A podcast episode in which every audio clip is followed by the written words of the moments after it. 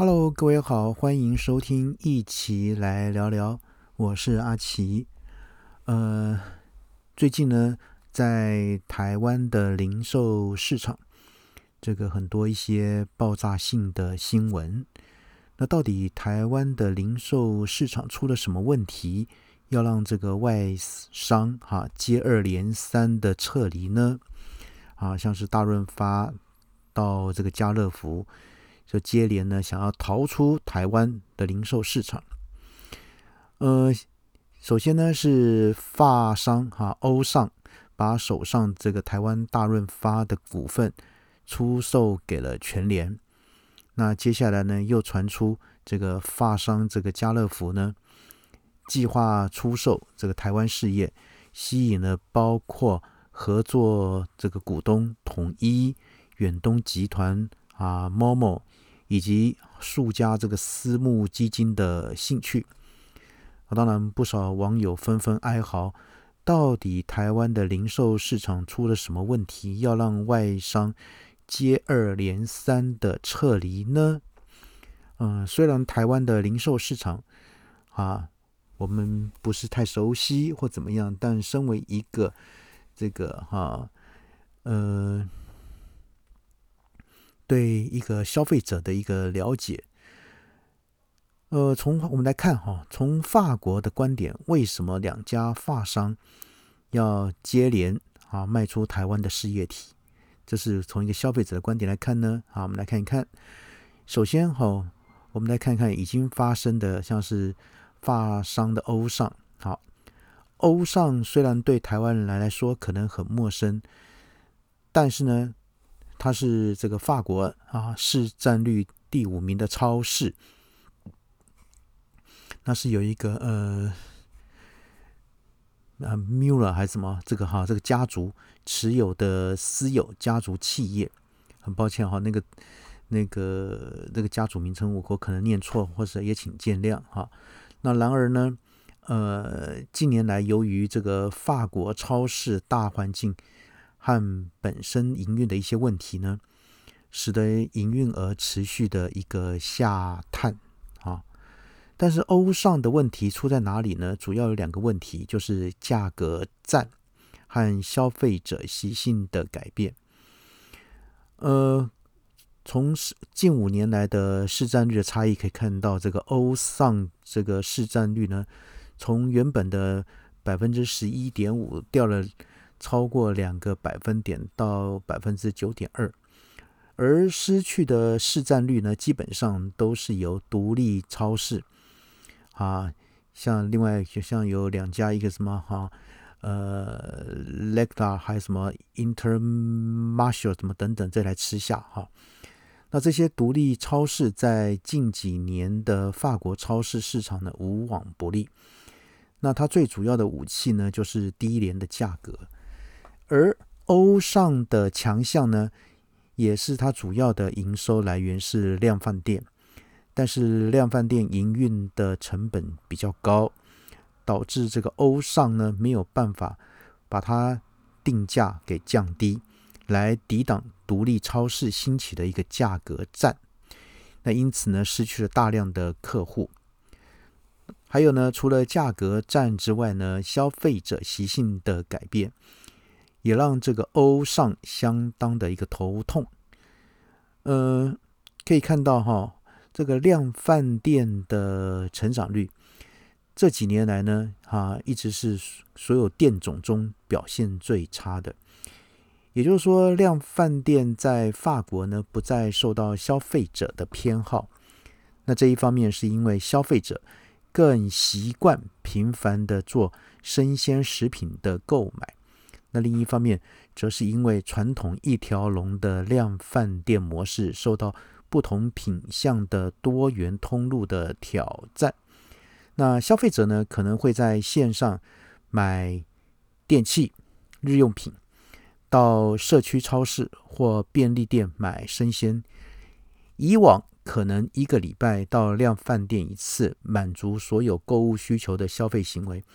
已经不再是消费者的首选，所以呢，这些原因呢，欧尚在法国几乎被打到要趴掉的一个情况，像是营收下降和少的可怜的现金流量，加上呢相当可观的一个负债，让欧尚在二零一九年的时候呢，接近要被信评机构啊降为这个高风险。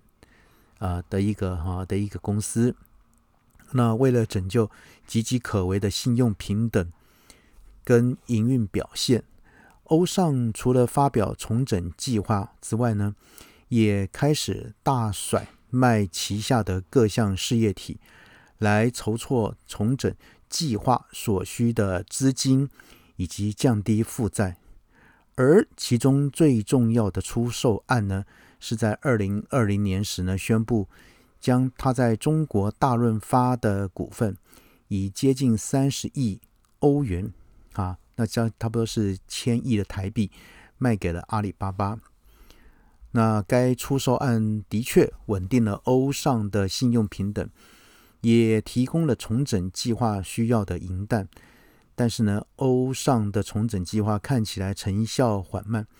最近呢，又传出想要借由啊 SPAC 哈这个 SPAC 上市和有意并购家乐福的消息。那看起来整个公司的策略面和执行面的问题都不小。加上现在又把台湾大润发卖掉来换现金，坦白讲，看起来真不是很妙。那至于呢，另外一个主角家乐福，当然故事可能就不太一样。虽然家乐福和欧尚一样，在法国面对了独立超市的价格战跟消费者习性改变的挑战，但由于它的量贩店比重比欧尚略低一点，所以冲击相对来说稍微小一点。可是呢，这并不代表家乐福的日子会好过到哪里去。营运的表现相对来说还是颇糟的，所以呢，啊，公司找来新的 CEO，制定了一系列的重整计划，包括要更重视生鲜、提高电商能力等等。那虽然目前看起来重整计划的成效还算可以，但是呢，股价仍旧低迷，因而吸引了这个加拿大的一家公司的一个收购兴趣。那。虽然哈被法国政府给挡掉了，但是呢，想必他的 CEO 进来的压力一定是很大，也因此哈宣布加速进行哈 portfolio 哈 review 哈，要考虑呢这个出售它视为非核心的资产，一来呢必须借由它出售资产来提供转型，像是装潢啊所需的资本。那二来呢，是今年初决定花十亿欧元啊买下这个哈 Walmart 的一个巴西资产，也需要现金，所以这时候传出要把家乐福台湾卖掉，坦白讲是不奇怪的。那看到不少台湾的网友说，呃，家乐福台湾应该是很赚钱才对啊，为什么要卖掉呢？其实主要大概就是因为在法国母公司的眼里，台湾。已经被看待是非核心的资产了。呃，虽然近年来在台湾的同店营收成长率都很稳定，但怎么样呢？都没有办法超过百分之二。反观在巴西的同店成长率呢，硬是要比台湾高了不止一个等级。看起来呢，家乐福啊花大钱买下沃尔玛的巴西资产。却决定要甩掉这个哈台湾的家乐福，在目前的公司资源相当有限的情况下呢，应该算是一个蛮合理的决策。那不过呢，也因为这个家乐福目前的情况没有像欧尚那么的啊火烧屁股那么急，那想必台湾家乐福的出售价格应该会比大润发硬一点。呃。当然，这两家公司的重整策略中呢，很重要一点就是多元的通路。哈，那多元通路呢，应该算是近年来零售业最重要的策略之一。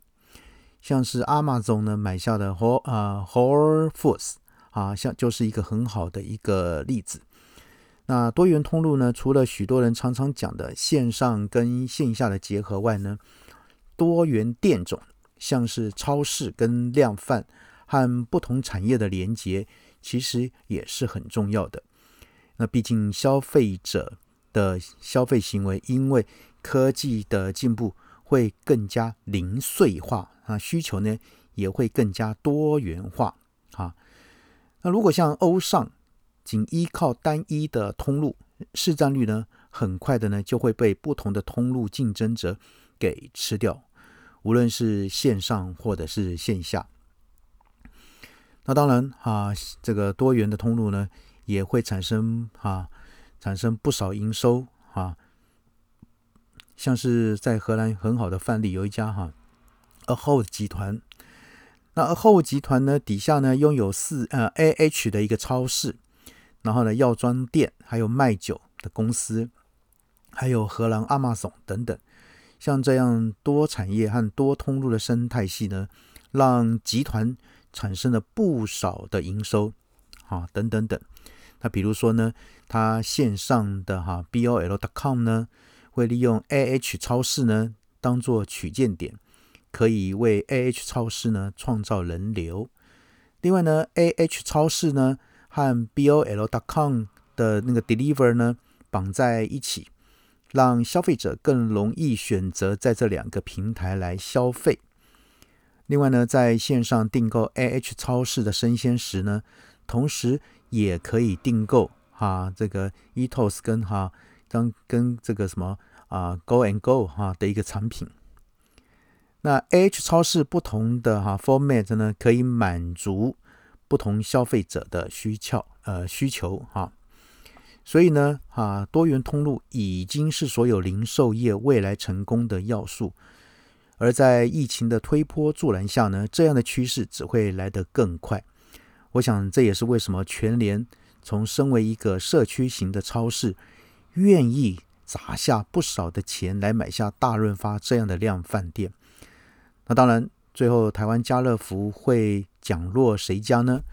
就让我们继续看下去吧。好，那今天呢，先跟各位就这个家乐福、这个发商啊、大润发等等这个问题呢，跟各位分享到这边。OK，先这样喽，拜拜。